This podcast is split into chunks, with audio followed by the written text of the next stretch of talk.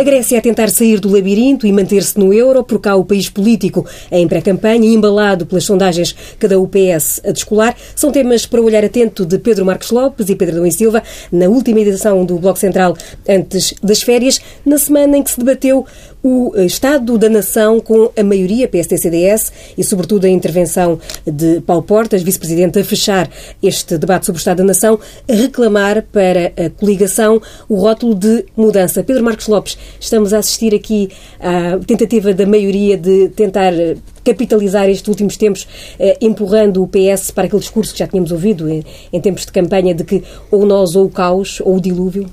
Não, isso é isso, isso parece-me claro, mas não é novidade, não, não é a primeira vez, nem será a última, aliás, já aconteceram muitas vezes, nos fins de mandato dos governos, eh, ouvimos sempre este discurso. Não é? É, é, é, é, um verdadeiro clássico. Mas tu, tu, tu, fizeste uma. Começaste por falar do discurso de, do Paulo Portas e eu notei uma diferença clara entre o que foi o discurso de Paulo Portas e o discurso de, eh, eh, de Passos Coelho. Em termos de substância, para ser franco, não. Não, não, não, não há grande, não, não há nada de muito relevante, na minha opinião, a analisar que não seja a tua própria introdução, ou, mas, ou seja, eh, o discurso do medo, o discurso, atenção, que vamos voltar à, à desgraça, atenção que nós uh, somos aqueles que podemos manter este rumo e este é que é o rumo certo. Portanto, não há muito a analisar nesse, nesse aspecto. Agora, o, o, que é, o que é absolutamente notável, em termos negativos, bem entendido, naquilo que se passou no Estado da Nação, é uma ausência completa de de, de mostrar uma perspectiva de futuro, de, num momento como este, um debate do Estado da Nação. Enfim, Achas mesmo, o conceito, isso? Achas mesmo isso? O quê? Que a expectativa em relação a um debate no Estado da Nação, onde a oposição e os governos, claro. em qualquer democracia, as pessoas discutirem o qualquer, futuro. Não, não, não, eu acho que sim, acho fundamental. Neste mas momento. Não, não, mas não neste momento. Não, é, não faz parte da natureza dos debates oh, parlamentares, oh, Pedro, nem aqui, nem em nenhuma oh, parte. Pedro, eu acho que se é assim, está errado. E, particular, nós não estamos, nós não estamos propriamente, se me permites, nós não estamos propriamente numa altura que não, normal, numa sequência normal certo, do processo isso é, isso é democrático. Verdade. Há muitos espaços normalmente, e momentos para as pessoas, para os partidos não, discutirem Pedro, o futuro. Neste... Agora, essa ideia é uma espécie de vício do comentarismo dizer não, não, discutir o futuro. e algumas vezes é o que está no poder. Uma coisa é o futuro, uma coisa é analisar o futuro quando estás numa circunstância perfeitamente normal de uma da vida democrática, quando estás numa circunstância em que a Europa corre, não corre o risco de ruir, quando estás numa circunstância que tens estes dados todos à tua frente. Quer dizer, eu, eu aceito que isso seja um vício do comentarismo em muita altura. Neste momento acho que não. Acho que não faz sentido. Quer dizer, ver um discurso, tanto de um lado como do outro, a dizer vocês foram os malandros, não, não, os outros é que são os malandros. Isto é o discurso de alguma coisa, não, Pedro? Também, não, acho, também acho que não foi isso que não, se mas passou. foi isso que se passou, na minha opinião. Os, os debates da dizer... nação são sempre uns debates sobre a interpretação não, política do momento político e o que passou. Pois, mas, exato. Ah, é mas assim. o que passou vá que não vá. Não, é Quer isso. dizer, mas o que passou não foi sequer uma análise circunstancial de números, de factos. Eu acho que não foi. Eu acho que não foi. Tivemos acusações, tivemos pragas, tivemos uh, é comentários assim públicos. É assim que se organiza a retórica política. Essa ideia de que, de repente, oh, Pedro, vamos... quer dizer se tu achas que a retórica política neste momento é, é feita com aquela é maneira, assim, não, é eu acho que não é assim. eu não acho que aquilo tenha sido um debate normal com uma retórica normal no debate político, particularmente nesta altura. Não acho que tenha sido. Acho que aquilo foi de uma pobreza franciscana. Absolutamente franciscana. E, e, e nesse aspecto, em termos políticos, o que é que aquilo contou? Zero. É a minha opinião sobre aquele debate. Constou absolutamente zero. A única coisa que nós tivemos de novidade foi uns truques de retórica política. As referências bíblicas não, não chegaram para salvar o debate? Eh, não, eu não tenho nada essa interpretação do salvar. Acho, sinceramente, acho que há muitas razões para nós estarmos insatisfeitos com a forma como decorre a vida política. Agora, eh, pensar que os momentos de debate parlamentar que encerram um ano parlamentar, que encerram uma legislatura, são uma coisa diferente daquilo que foi este debate, certo, quer dizer, não consigo não acho que isso seja verdade. Quer dizer, acho que as coisas são assim, são assim em Portugal, em toda a parte, em todos os sistemas parlamentares. Era assim há 100 anos, será assim no futuro, faz parte da natureza quase regimental e, e dos procedimentos eh, dos trabalhos parlamentares. Isso não tem a ver quem está no poder, quem está na oposição. É da natureza eh, dos debates e não vale a pena achar que poderia ser uma coisa diferente, porque se fosse uma coisa diferente não ia também funcionar e, e estaríamos todos a criticar. As referências bíblicas e a retórica que foi utilizada, eu, eu devo dizer que acho que houve alguma coisa diferente neste debate de Estado da Nação. o, o, debate de Estado da Nação, aliás, ao contrário dos debates quinzenais, até favorece um pouco mais uh, o governo do ponto de vista regimental uh, do que é uh, normal. e há uma pergunta que normalmente é feita sobre os debates, normalmente pelos jornalistas, tu não fizeste, mas, mas normalmente é feita. Quem, quem, é quem ganhou? Que é uma pergunta, quer dizer, não não é adequada no sentido em que ninguém ganha. Porque... Se calhar é a pergunta vinha agora e tu já te antecipaste. Já, já antecipei, já antecipei.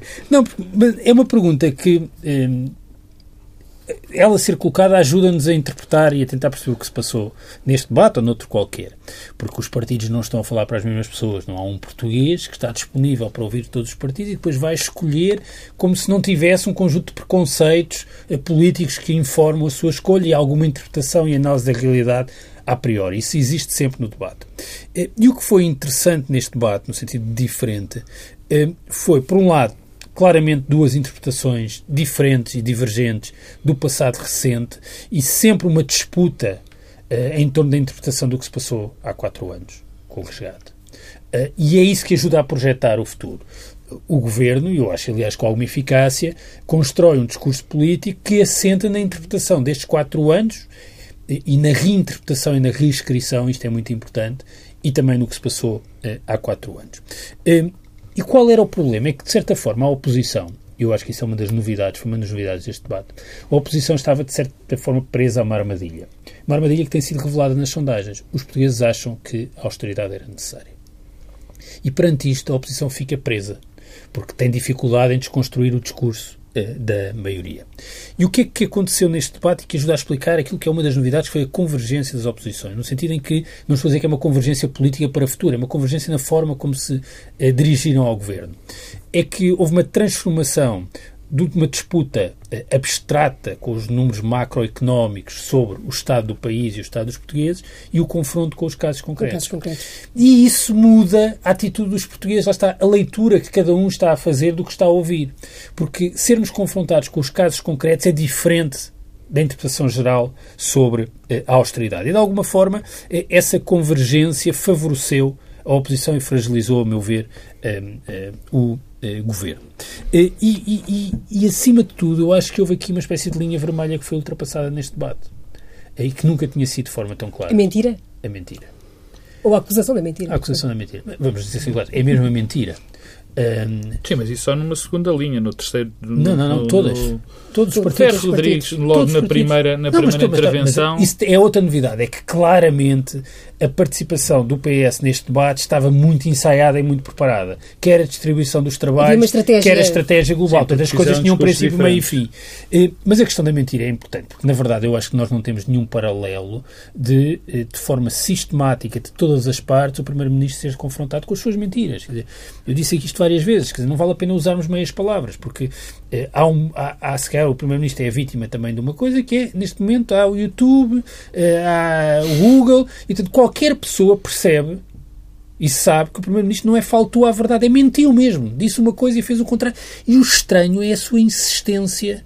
E, Aliás, é há, um dado, dizer, há, há, um dado curioso que, que, que, é interessante, porque nunca este discurso, o R foi rarissimamente feito pela oposição, e nas sondagens, particularmente a última que tivemos do Diário Notícias, não as que saiu anteontem e a, e a que saiu hoje e, e, a que saiu hoje dava esse dado, quer dizer que era uma das fraquezas do primeiro-ministro é que as pessoas identificavam era a principal, como o principal atributo é que as pessoas associavam Mas, ao primeiro-ministro era mentiroso. E demonstra um bocadinho de incompetência, isso tem que dizer da, da oposição, incompetência brutal da incompetência, apesar de ter esse esse indício nunca o explorou. Mas até agora, o que é que isto significa? Significa que quando for feito um novo estudo, isso vai estar refletido. As pessoas ficam mais confortáveis para identificar essa, acho que já essa é qualidade. Porque é, estas ideias precisam, deixa-me só dizer-te isto, acho que estas ideias precisam de, serem, de ser consolidadas, quer dizer, tu só consegues convencer alguém que a outra pessoa é mentirosa através de, um, de, um, de uma sequência relativamente longa. Mas, mas mostra que, que há uma predisposição, não é? Sim, há uma predisposição, mas repara, começar com este negócio, com, começar com este negócio, peço desculpa, começar com este discurso nesta altura, já tão próximo das eleições, tenho extraordinárias já dúvidas. Já não vai a tempo? Não, quer ou dizer, que, ou que pelo menos esteja, tenha tanta relevância política. Bem sei que há um contrafactual daquilo que eu estou a dizer, que é as pessoas fazerem essa associação. Mas acho que já vai tarde para convencer mais neste, pessoas. Neste, neste momento, quer dizer, estamos a três meses das eleições, já passou, se é que existe esse tempo, da transferência de votos de um campo para o outro. Tudo agora se joga na mobilização Até e na desmobilização. Até por aí. Ora, eh, este tema da mentira é um tema desmobilizador. Desmobilizador, porque quer dizer, as pessoas que estão na dúvida se vão ou não votar na, na coligação, retraem-se. Eu, quanto a isso, não tenho dúvidas. Retraem-se, porque ninguém gosta de votar em alguém que eh, comprovadamente é mentiroso. E isto não é. Isto, novamente, eu, eu, aliás, não vi. Eh, depois a, a bancada do PSD indignou-se dizendo aquele... aquele... Bom, mas eu gostava era de ver dizer não é verdade que o Primeiro-Ministro tenha dito isto. Não, é que não há volta a dar. E o, e o problema lá está, é que não, já não é apenas a relação com abril, maio e junho de 2011, ou seja, aqueles momentos antes das eleições, ou até antes, quando era líder da oposição, ou quando estava a candidatar-se a líder da oposição, o problema é durante a legislatura e agora. É que o Primeiro-Ministro insiste. E, curiosamente, quando pressionado, no debate parlamentar optou por, pura e simplesmente, não ir a jogo. Uh, mas, sistematicamente, o Primeiro-Ministro, sob pressão, vai a jogo e eh, desenvolve. Uh, e, no, e, às vezes desliza. E, e, quando desenvolve, desliza uh, sempre e revela a sua, a sua verdadeira uh, natureza no sentido do, do, do pensamento político. Repara, ontem houve uma declaração do Primeiro-Ministro que, no fundo, é uma espécie de regresso ao candidato Passos Coelho que queria fazer a revisão constitucional. O Primeiro-Ministro disse ontem: temos limitações óbvias do ponto de vista constitucional para lidar com o problema dos salários. Eu sublinho, problema dos salários. Não sei o que é o problema dos salários. Sim, mas isso pode ter muitas interpretações. Não, é o problema dos salários. É o próprio léxico, é a escolha das palavras. Sim, não, mas, eu mas não, isso desculpa, há, eu, não problema, falo, um... eu não falo de salários como o problema claro, dos salários. Mas há, há um, é evidente, já sabemos há muito tempo, e não o conseguiu corrigir, que, que o Primeiro-Ministro tem um problema uh, evidente em, em se expressar de uma maneira clara logo à primeira vez tem que estar sistematicamente a corrigir os seus, uh, os seus discursos. Mas deixa-me dizer uma coisa em relação ao debate parlamentar, que poderia dizer em relação a todos os debates parlamentares. É por isso que eu fiquei um bocadinho chocado com o Estado da Nação. Estava à espera de mais. Se calhar sou mais uh, otimista, espero sempre mais, particularmente, e insisto, particularmente num momento como este. E sendo o último debate antes das eleições. Há, há aqui uma, uma, uma narrativa clara Deixa-me só acabar com o tema da mentira. Eu acho que o tema da mentira já vai tarde. Em termos, eh, em termos eh, de estratégia, não é de estratégia, em termos de exposição, em termos do PS. Do efeito que pode ter. Do efeito que pode ter, acho que já vai tarde. Acho que vai tarde, acho pode eventualmente, o Pedro pode ter razão, algum, algum papel desmobilizador, mas acho que já vai muito tarde. Acho que devia ser, devia, para ser uma estratégia, devia ser feita de uma maneira sistemática e clara e confrontativa. Quer dizer, por exemplo, eu lembro-me do que fazia Paulo Portas no Parlamento, não é? Fazia uma pergunta e ficava à espera da resposta. E Francisco Louçã também. E Francisco Louçã também fazia. Nunca vi o PS fazer isto, quer dizer, acho, aliás, se o tema da mentira era tão importante para o PS que o descobriu só agora, bem, aqui qualquer coisa que está profundamente errada. Ou, ou, ou só agora é que descobriram que mentiram, que o, que o Primeiro-Ministro mentia, ou então são incompetentes. Só há duas, só há duas maneiras de olhar para isto. Não há outra. Mas em relação àquilo que são as, as, as, as narrativas, digamos assim, eu tenho muitíssimas dúvidas. Aliás, há uma, uma, uma mudança de rumo do, do, do, da coligação, do Primeiro-Ministro, que já, que já não é recente, que uh, aquele discurso que não nos vamos desculpar com o passado, oh, oh, oh, onde isso já vai, não é? E aquele que, estamos que se lixem as eleições. E que são, bem, então, talvez a três, a três meses, convenhamos, não é? Isso tem um bocadinho mais de desculpa. Já vai. Eu tenho uh, seríssimas dúvidas seríssimas dúvidas que este discurso, constantemente voltado para o passado, constantemente uh, uh, a apontar o, todos os erros, todos os males que nós aqui, as pragas, não é? Todas as pragas do país uh, são culpa de quem veio atrás e, e sem qualquer tipo de resposta para o que vamos fazer a seguir, seja, seja capaz de gerar eh, um, um, de ser mobilizador, muito mobilizador, até para o próprio eleitorado. É evidente que há uma franja eleitoral muito motivada, muito motivada, provavelmente a mais motivada deste momento, que é a da coligação. Há uma parte do eleitorado que está fortemente motivada, e essa é a mais motivada de todas, que não vai dali fugir. Ora bem, mas essa parte não chega para ganhar eleições. Não chega. A não ser parafraseando para a escolha, uma bolsa. Uma, uma bolsa. Não, a, a, não ser que a desmobilização do campo do Partido Socialista e dos outros partidos seja tão grande e do campo da, da abstenção que gere, que faça com que esses 32%, 30%, 32% consiga ganhar uma eleição. O que eu acho quase, quase impossível. E, portanto, este, esta narrativa tem este problema. Quer dizer, eu, eu já disse aqui neste programa, mas vou repetir, uh, uh, de uma da, mais recente biografia que o Presidente da Câmara de Londres fez sobre o, sobre o Churchill, quando o Churchill morreu. Quando o Churchill morreu, meu Deus. Perdeu as eleições em 45 depois de ter ganho a guerra, não é? Há um jornalista que lhe pergunta: Mas como é que é possível? Você ganhou a guerra e agora perdeu as eleições? E ele dizia: Pois, porque nós não ganhamos eleições com o que está para trás ganhamos as eleições com o, que, com o que propomos para a frente. Já agora, mesmo uma vez Sim. que este é o último bloco central antes de, eh, de, das férias, e ainda regressando rapidamente ao debate quinzenal, Pedro Dão e Silva, notaste alguma. O Pedro Marcos Lopes falava agora da visão para o passado. Paulo Portas tentou fazer um bocadinho olhar para o futuro, alertando nomeadamente para os riscos que se correm na campanha eleitoral, os riscos de, dos casos e da crispação, enfim, mas eh, como é que estes dois homens, eh, pelo que se ouviu no Parlamento, vão ehm, vão conviver numa campanha eleitoral uh, com estes dois tipos de discurso e, pegando até no que o Pedro Marcos Lopes dizia, uh, com alguma talvez inabilidade, uh, às vezes discursiva de Pedro Passos Coelho, que normalmente não encontra eco em Paulo Portas, totalmente tenta ser mais, costuma ser mais eficaz. Na, na, e focado. Eu não ouvi a intervenção de Paulo Portas, devo dizer, ouvi só os certos um, um, que passaram depois nos noticiários mas uh, parece-me que há aqui uma distinção na forma como uh, olham para a campanha, mas também não é novo por relação àquilo que se passou nestes quatro anos. Paulo Portas vai ser uma figura secundária, eu acho que voluntariamente, voluntariamente. secundária, nesta campanha, vai se resguardar e preservar. Talvez nem tanto para, para se preservar a si próprio, porque eu não vejo bem que que papel é que Paulo Portas pode desempenhar no ciclo político posterior, mas para preservar o CDS. Os cenários que as sondagens apontam eh, indiciam que a viabilização do Orçamento de Estado, não, não necessariamente a viabilização do no, no, governo, uma coligação, mas a viabilização parlamentar do governo pode passar muito pelo voto do CDS eh, e isso eh, tem esse lado curioso, são os deputados oferecidos eh, pelo PSD ao CDS, mas obriga que o CDS se preserve durante a campanha.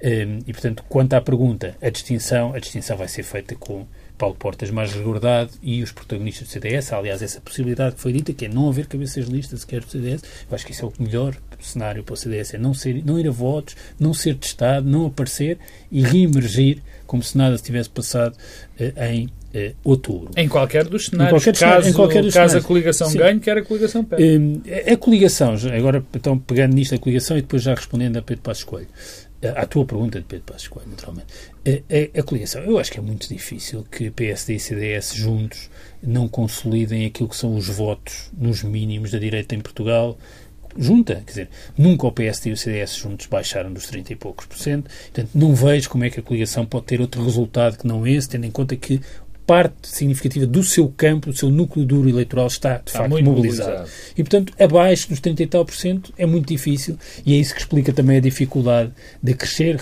Reparem, a única maioria absoluta que o PS teve com José Sócrates foi com o CDS e o PSD a correrem separados uhum. e com o PSD em mínimos históricos e o CDS a ganhar um pouco à custa disso.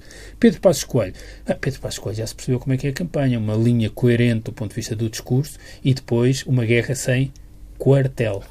Uh, e não, não cartel. E não cartel, como o Primeiro-Ministro disse pelo menos duas vezes no debate parlamentar. Uma guerra sem quartel uh, e que passa por. Uh, quer dizer, Tu também não... estás com os ouvidos que parecem os radares. Sou eu, sou, sou eu.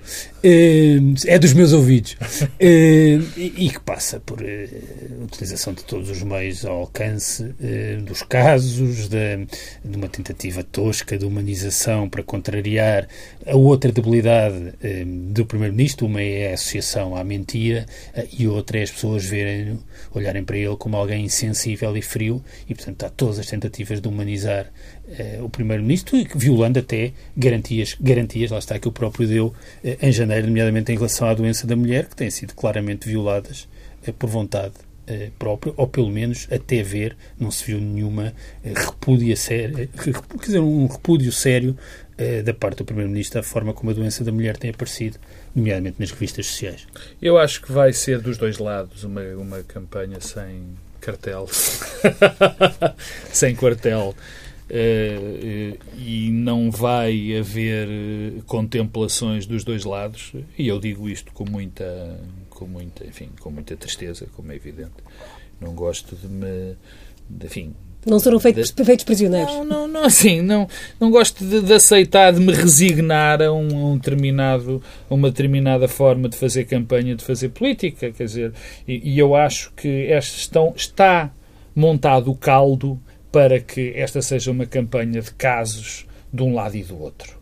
Uh, não tenho uma visão não tenho uma visão uh, manicaísta nem pouco mais ou menos de, de, deste processo há gente boa do, de um lado e gente má do outro praticamente uh, com a mesma quantidade de maldade e de bondade e como estas eleições vão ser muito muito muito renhidas como vão existir vários dados que nós ainda não conhecemos Quer dizer, por exemplo, a seguir vamos falar da Grécia. A Grécia vai ter um papel brutal e nós não sabemos onde é que vai cair. Nós sabemos que há vários processos judiciais a correr. Nós, esta, esta semana tivemos, tivemos mais notícias uh, de outros processos judiciais. Temos todos nós sabemos, ou pelo menos sabemos não, vamos ouvindo rumores e boatos sobre outros tipos de processos judiciais. Uh, portanto, vai ser uma. Eu temo que seja uma campanha bastante. Pronto, olha, não há maneira de dizer de outra maneira. Suja, não há outra maneira de dizer. E, e, e vai correr para os dois lados e, e, não vai ser nada agradável de ver. Mas esperemos que não. Eu ainda sou um otimista, ao contrário do Pedro Silva. Eu sou um otimista e acho que pode ser que corra tudo bem, que não haja casos e que ninguém insulte ninguém, que não haja baixa política. Vamos avançando então para a Grécia, numa semana que foi uma verdadeira odisseia. Começou com um referendo em que os gregos disseram não, uma demissão do polémico Yanis Varoufakis, depois um novo pacote de propostas gregas que ainda estão à espera de apreciação das instituições, que é uma lista de compromissos que promete cortes de 13 mil milhões em troca de 53 mil milhões de financiamento durante três anos. Esta questão temporal, um financiamento em três anos, em vez dos cinco meses que estavam em cima da mesa, parece ser, enfim, eh, a única grande diferença em relação, em relação ao, ao uh, pacote de propostas de que eh, Alexis Tsipras tinha rejeitado liminarmente e que tinha conduzido ao, ao referendo. Afinal, estas linhas vermelhas serviram para quê? Serviram para quê, Pedro Silva? Mais tempo e mais dinheiro. Não, uh, não serviram, serviram para quê e que tipo de consequências é que Volta, senhor, estás perdoado. Antes do pacote, as consequências uh, políticas. Eu acho que há uma consequência não desejada e uma consequência desejada. A não desejada talvez até seja a mais relevante no médio prazo. É que uh, houve aqui um momento clarificador dos equilíbrios uh, nas, instituições, para utilizar a linguagem dos últimos meses. Um, ehm, tivemos uma espécie de um, ehm, diplomacia de portas escancaradas. Agora sabemos todos o que é que cada uma das partes pensa e uh, os 18 ou os 19 menos 1 igual a 18 o Presidente da República já não são 18. Dizer, ficou claro que começa a haver clivagens políticas importantes uh, dentro uh, do Conselho e até no interior do BCE e esse realinhamento das clivagens é por si só importante. Não sei se era a consequência desejada da ação do governo grego, já lá vou a ação do governo grego, mas transforma ou consolida a ideia de que, de facto, a clivagem que existe na Europa não é de natureza política ou partidária, é muito mais geográfica e pode tornar-se política ou partidária. O papel da França neste processo foi determinante. Sabemos que houve eh, enviados do governo francês que estiveram ao longo da última semana, pelo menos, a trabalhar na Grécia com o governo grego na preparação uh, do plano. Um Ainda, discurso surpreendente, Manuel Valls. O discurso do, do Ministro da Economia logo no domingo. Uh, aliás, alguns dos representantes da ala direita, vá lá, para simplificar, do próprio Partido Socialista francês e apareceram, e no fundo a, França aparece dizendo que uh, não interessa qual é o programa, entreguem um programa que isto é melhor do que nada, e a pressão da França combinada com a pressão alemã colocou a Alemanha numa posição, alemã, peço desculpa, norte-americana, colocou a Alemanha num papel difícil e que mostrava que, na verdade, é isso que eu acho, estamos ainda Agora, quando a emissão está para o ar é sábado, ainda resta saber o que acontece hoje e amanhã, hoje no Eurogrupo e amanhã, e amanhã no Conselho. Mas eu devo dizer que interpretei as várias declarações de ministros e até do, do, do, governador do Banco Central alemão eh, esta semana muito mais para consumo interno do que propriamente para serem levadas à letra. Segunda consequência, essa sim desejada, que eu acho que é a única explicação, na minha procura de racionalidade para o que se passou na Grécia, para o que foram estes quatro meses, o que foram estas últimas semanas, só encontro uma explicação de natureza política. Uh, o Siriza e Tsipras querem se manter no poder uh, e perceberam que uh, se levassem ao Parlamento grego aquele, aquele pacote, ainda que melhor do que este, há três semanas ou há 15 dias, chumbaria no Parlamento e cairiam. Ora, o que agora é possível por força de um referendo em que um não se transformou em sim e por uma alteração dos equilíbrios internos no governo grego, o pacote passa no Parlamento grego, coisa que não aconteceria há umas semanas. Não é irrelevante a troca de Varoufakis por uh, uh, que é alguém do partido, do aparelho, com capacidade uh, de uh, controlar o voto e todos os sinais vão exatamente nesse sentido. Aparentemente, pessoas que acompanham a, a, a política grega com algum detalhe, alguns jornalistas que têm prestado esse, esse verdadeiro serviço público, explicavam, aliás, que Tsipras terá ensaiado naqueles dias finais da negociação, antes de convocar o referendo, uma recomposição da sua maioria parlamentar, deixando cair uma parte do Siriza e indo buscar eh, o Potami para apoiar e que essa avaliação mostrou que não era possível e então o referendo foi uma opção para superar esse problema e, e o, provavelmente eh, o problema político eh, eh superou-se eh, e, e, qual é o único problema deste lado da recomposição? Não do lado grego, mas do lado europeu é que temos uma Europa literalmente movida a meso. O que move os vários líderes políticos europeus eh, e os partidos eh, e os governos é o medo, não é propriamente uma vontade proativa. O, o governo alemão move-se pelo medo do seu próprio eleitorado, a social-democracia alemã move-se pelo medo de se tornar impopular, o governo francês move-se pelo medo eh, da Frente Nacional, o governo espanhol move-se pelo medo do Podemos eh, e, e, o, e, os gregos eh, movem-se pelo medo de estarem numa situação económica e social mais dramática do que aquela em que já se encontram nos últimos anos. Mas cá depois fala então do Lopes, acordo. É assim que vês aí uma Europa movida a medo?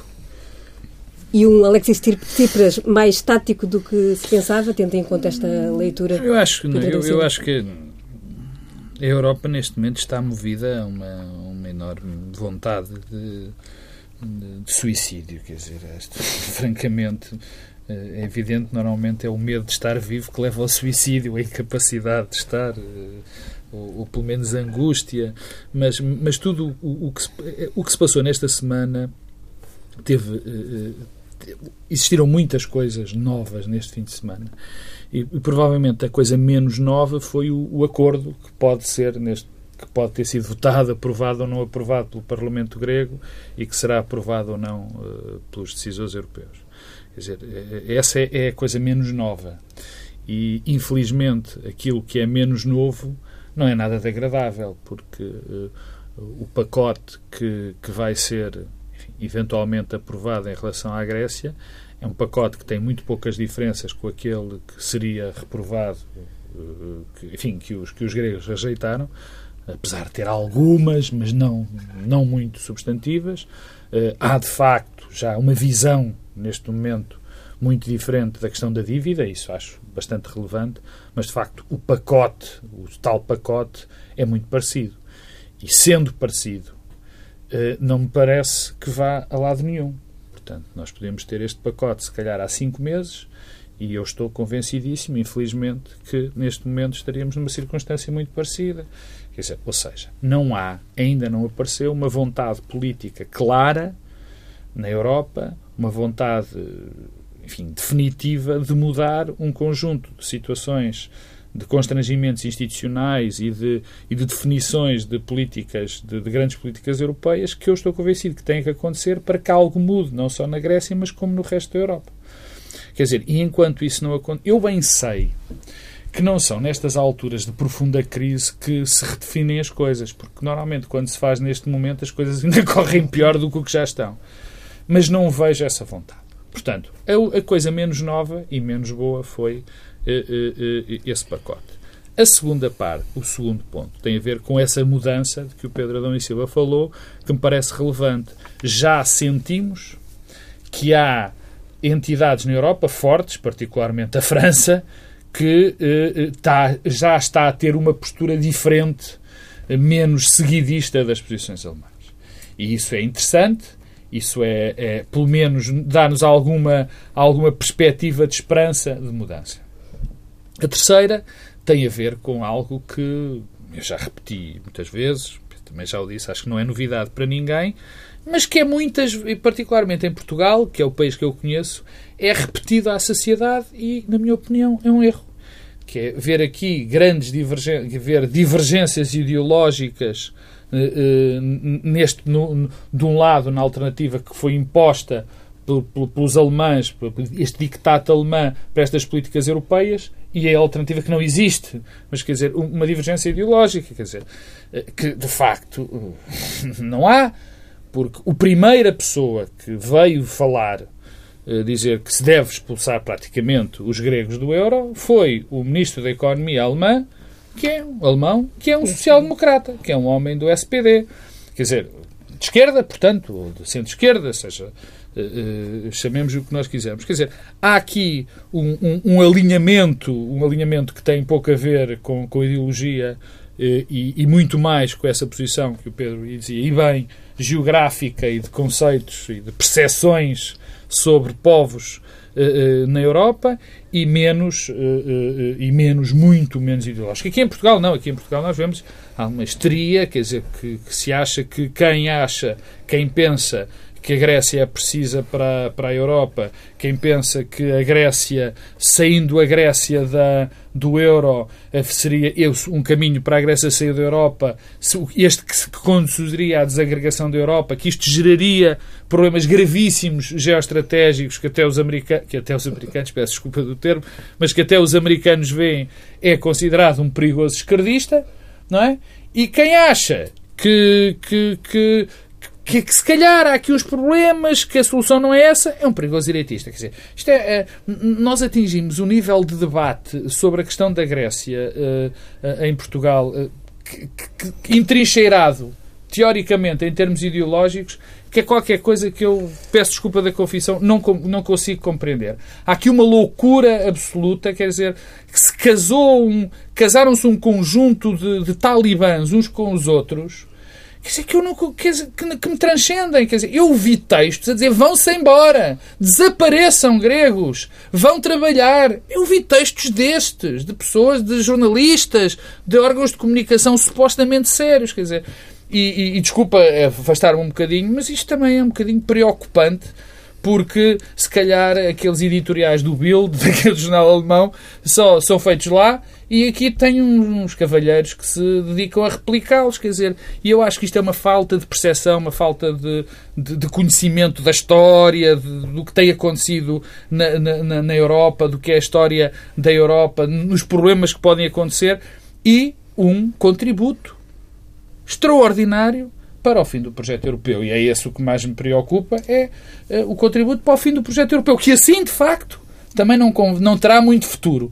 Mas, pelo menos, enquanto estivermos juntos, podemos ter alguma capacidade de ver se poderemos ir a algum lado. Era exatamente por aí que eu pegava, Pedro da Silva. O que, o que é que sobra do projeto europeu depois desta enfim, deste tumulto dos últimos dias e no momento em que estamos a gravar este programa ainda não sabemos, eh, enfim, como dizia o Pedro Marcos Lopes, provavelmente vai ser business as usual, provavelmente vamos ter um acordo que os gregos terão de, de, de cumprir nos próximos tempos, mas o que é que sobra do, do projeto europeu e da moeda única uh, passada esta... Bem, ou não ultrapassada esta crise ainda? Sobre, primeiro, a ideia que eh, nós trocamos soberania e decidimos partilhar a soberania e, em troca, ter algum tipo de solidariedade, e isso não aconteceu. Eh, e no momento o que é que temos? Temos um conflito entre soberanias eh, que têm eh, vontades e sentidos contrários.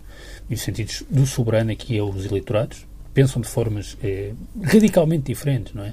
Neste momento, se fossem feitos referendos no Norte para saber se a Grécia devia ou não continuar no euro, a Grécia seria expulsa. E vamos ter os parlamentos, alguns, alguns finlandês, holandês, potência. Um, sobra uma espécie de clarificação em que, pela primeira vez, e desculpem, isso foi mesmo a primeira vez, vários protagonistas relevantes assumiram a possibilidade clara da Grécia sair do euro e verbalizaram.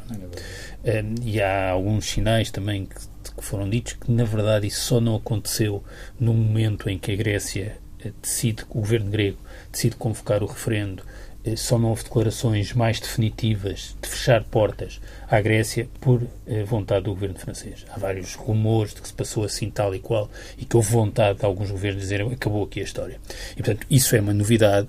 É, sobra uma outra coisa de sentido contrário, mas igualmente importante, que é o governo grego assumiu que não tem um mandato para sair do euro. Ainda hoje Cipras disse isso. Cipras disse isso, aliás, acrescentou uma coisa. Eh, disse não seria apenas a saída do euro, mas a implosão total do país. Uh, e, portanto, isto é, no fundo, não transformou-se num sim. É que um, que um volte-face, isso também resulta disto, e o que é que resulta é aquilo que eu disse inicialmente, eh, de uma clarificação das posições e que, a meu ver, vai ter evoluções nos próximos tempos. O, o Ministro eh, do Trabalho é grego, não sei de que facção do Siriza é, mas disse uma frase que me pareceu muito interessante também ontem.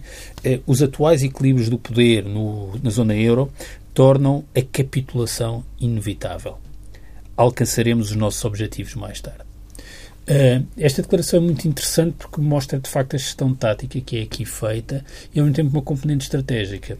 É como se a Grécia agora estivesse a aguardar que a França, com governos diferentes em Portugal, Espanha e o governo italiano, que também se percebeu que mudou de posição durante estes últimos dias, eh, com o governo italiano, francês, Portugal e Espanha, de alguma forma. Possa, é comprar tempo. Tu queres... É comprar tempo. Até, até às eleições em Espanha e Portugal. Eh, e que eh, a expectativa é que as eleições em Espanha e Portugal, não pelo significado político de Portugal, mas talvez mais Espanha, mas ainda assim pela capacidade de criar eh, uma frente com uma posição comum. E eu foi assim que interpretei essas declarações do um ministro. Um estratégico. Um recuo e o próprio de Cipras, porque quer dizer. Não, e havia também havia, havia uma versão que corria, em termos estratégicos, de que Cipras, no fundo, queria a saída do euro e estava a forçar a nota para ter uma boa desculpa para pois, mas isso, ser expulso, isso, isso, que eu nunca acreditei porque não fazia sentido com, com, com mas, mas, mas reparem, eh, sim e não. Acho que é claro que Tsipras teme a saída do euro e tem boas razões para isso. Eh, hoje eh, todos acho que é mais ou menos claro que a Grécia para sair do euro devia ter saído em 2010. O que a Grécia já penou já tinha já estava a beneficiar se calhar agora eh, dos eventuais benefícios de não estar numa zona, numa zona monetária única eh, e agora já não tem como. Uh, até do ponto de vista da dívida e de, quem são os detentores da dívida. Mas ainda há um efeito que nós não conseguimos antecipar, de facto, isto aqui é uma coisa de, muito incerto. O programa passa no Parlamento grego, é rejeitado na Europa. As condições políticas para Tsipras gerir uma saída do euro são melhores do que eram se isto não tivesse acontecido. É a Europa que expulsa uh, a Grécia, apesar disso não ser possível. Agora, uh, Tsipras pede o referendo para ter um mandato reforçado, mas não obteve concessões. O que nós temos é um programa mais austero do que o programa que foi referendado. Eu acho, eu por acaso não concordo contigo inteiramente. Eu percebo o que queres dizer, mas há aqui, aliás, o, o, teu, o teu próprio raciocínio uh, uh, vai nesse sentido. Uh, Há, há, alterações substanciais. Não há substanciais. Não, não. alterações. substancial é mal, é mal escolhida a palavra alterações de postura. Por não, não, mas estou a dizer do programa. Eu gostava só de concentrar-me ah, no programa. programa. Não, porque a questão de se poder neste não, momento não. falar da dívida, Sim. por exemplo, se podemos já falar é única, alargamentos. A questão é a questão da dívida, não é a única claro. alteração, mas também não se percebe. Isso é que nós não conseguimos perceber bem e depende muito do Eurogrupo de hoje à tarde e do Conselho da manhã um, e do que virá a seguir, porque é tudo muito pouco claro em relação à dívida, em relação à, à parte do FMI. Portanto, é uma aí, parte vital. Pedro, ou seja, é assim, é, há uma coisa que nós podemos dizer, há um conjunto de eh, compromissos ou garantias eh, concretas do lado do programa e que implicam uma dose de austeridade maior do que aquela que estava prevista, as necessidades de financiamento da banca e do sistema financeiro é grego são maiores do que eram, tudo é, melhor, é, pior do que seria se calhar se fosse em janeiro. Não se consegue perceber a, a, tática negocial ao longo destes 3, 4 meses. Não me parece que ninguém ganhe em chamar terroristas, nazis aos seus interlocutores. Foi o que de facto eh, o governo grego fez, independentemente agora da discussão sobre a racionalidade do que está por trás. Eu acho que também não podemos falar da Grécia sem, por um lado, esquecer que a Grécia teve um produto que caiu 25% em 5 anos, isto corresponde a uma guerra, e sem esquecer que a Grécia foi o país que mais cortou na despesa. Portanto, nenhum país fez tanta austeridade como a Grécia. Portanto, estes são uma espécie de requisitos para a, para a discussão. Mas, dito isto, a postura negocial é incompreensível. Tsipras pediu um mandato reforçado, não obteve concessões eh, e eh, tem eh, uma, uma situação em que ou saía do euro ou aceitava as é condições que, Oliver, que, que, foram eh, impostas. Olivia Blanchard diz no, no, no artigo que fez no, no, seu blog que a queda dos 25% do PIB foi pouca, porque se não tivesse havido austeridade teria caído pelo menos mais 10%, teria ido para os 35%. Deixa-me dar uma nota final, já sei que estamos sobre o tema. Tem a ver com o seguinte: todas as condições políticas, todas as condições políticas estão analisadas, tudo pode, enfim, dependendo destas decisões, eh, eh, mudar ou pelo menos permanecer numa espécie de um, de um fogo brando até às eleições, mas há algo que é decisivo. Há algo que é absolutamente decisivo. Se a banca grega não for recapitalizada até segunda-feira, e nós sabemos que o Banco Central, o Banco Alemão, o Banco Central Alemão, o Bundesbank, está a fazer pressão para que o BCE o não faça. Se a banca não for recapitalizada até segunda-feira, não há cá planos políticos, nem há cá planos estratégicos, não há nada. É que o país sai mesmo do euro. Porque Sim, deixa mas de eu acho que se houver acordo no, amanhã, no domingo, ah, Pedro, vai haver. Mas há aqui um tema, mas há aqui um tema que tu, e dou-te dou esse mérito, que já falaste variedíssimas vezes e enfim, e, e, e, com razão, e eu também já o disse, quer dizer, nós temos um problema no BCE. Nós temos um problema no BCE. O BCE pode o fazer fora do controle político. Sim. Não, mas se houver uma decisão política, o BCE corresponderá nas suas ações a essa decisão. Estou convencido, mesmo contra a vontade do Banco Central Alemão. Deixa-me só terminar, porque é, no fundo, para concluir a nota que eu tinha dado de alguma gestão tática de, a propósito da declaração do Ministro do Trabalho grego, que dizia capitulámos agora, mas vamos esperar pelo momento certo. Eh, e o momento certo é uma eventual eh, mudança política num conjunto de países, e eu devo dizer que na história dos últimos 100 anos, 100 anos, eh, este é uma espécie de teste final à social-democracia europeia. Ou os partidos social-democratas, ou socialistas, ou trabalhistas, são capazes de, neste momento, estar à altura das circunstâncias, ou então vão desaparecer, vão ser varridos da história ehm, e, eh, se forem varridos da história, o próprio projeto europeu, como o conhecemos desde o pós-guerra, também vai desaparecer. E, portanto, é esse momento uh, que está agora uh, em causa e começamos mesmo a contagem regressiva para esse momento clarificador. E é também isso que vão estar em, vai estar em causa nas eleições em Portugal. Teremos que consultar um oráculo para saber de como acaba esta de Delfos. Menos, ou pelo caber. menos esperar pela próxima edição do Bloco Central em setembro para sabermos. Fica então marcado o encontro para setembro.